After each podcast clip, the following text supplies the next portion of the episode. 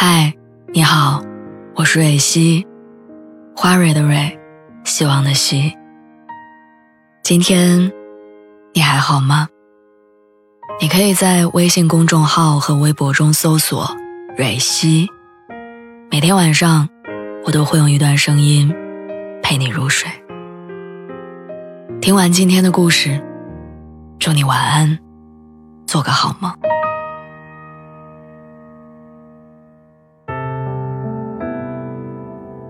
真没想到，我和我男朋友在一起三年，居然因为晾衣服这件小事儿吵了一架。那天我喊男朋友晾衣服，他告诉我说衣服是他洗的，晾衣服应该我来。我气不打一处来的跟他说：“你的袜子是我手洗的，衣服是洗衣机洗的，你说把衣服扔进洗衣机，倒上洗衣液，你晾个衣服怎么了？”男朋友觉得自己为这个家付出了很多。开始细数他今天喂了狗，换了狗尿垫，沾了狗毛，拖了地。可是我也觉得委屈。情人节为了攒钱给他买喜欢的限量鞋子，我看中了很久的一款包，自己都没舍得买。但现在他居然因为谁去晾衣服这件小事儿，跟我吵架。综艺节目《同一屋檐下》当中，李诞说了一句话，让很多人有共鸣。他说：“两个人在相处过程当中，让人难受的是一种付出感。两个人都在强调自己的付出，而对方又没有完全看见。我们总是对自己的付出一清二楚，却常常忽略了对方的爱。于是我们在无形当中放大自己付出的那些，会因为我为你做了这么多，你也该为我做这些，而对另一半提出要求。”明示暗示的，想要对方给予你更多的爱跟回馈，然后把爱的差额试图找补回来。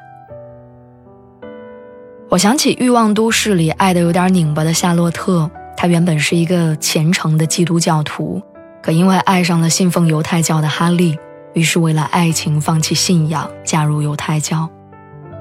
复活节那天，她手忙脚乱地忙碌了一整天。为丈夫准备了一顿犹太教复活节的大餐，可因为丈夫在吃饭的时候随手打开电视看球赛的举动，夏洛特爆发了。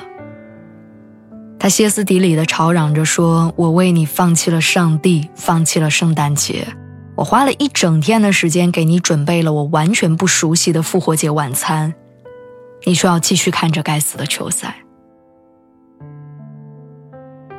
看起来好像是哈利不解风情，但其实沉浸在自己付出感中的夏洛特，也忽视了很多哈利的爱。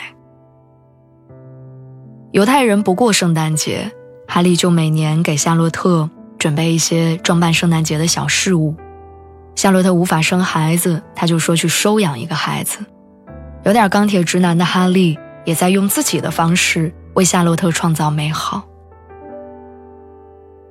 恋爱的时候，我们总会介意自己在感情中付出的比例，随时都在确认彼此的付出是否对等。其实这本身没错，因为一段好的亲密关系当然是双向奔赴，势均力敌。但后来，我们爱过一些人，在感情里走过一些弯路以后，才会明白，如果付出一定要求回报。就会让爱的分量大打折扣。锱铢必较，步步谨慎，把双方的爱明码标价的摆在秤砣上，生怕自己在这段感情里吃亏的样子，会让我们离爱越来越远。感情里最怕脱口而出的那句：“争吵时的凭什么？凭什么每次吵架都要我放低姿态哄你，你却一次都不肯道歉服软？”凭什么晚饭是我做的，你却连脏的碗筷都能堆在水池里留给我洗？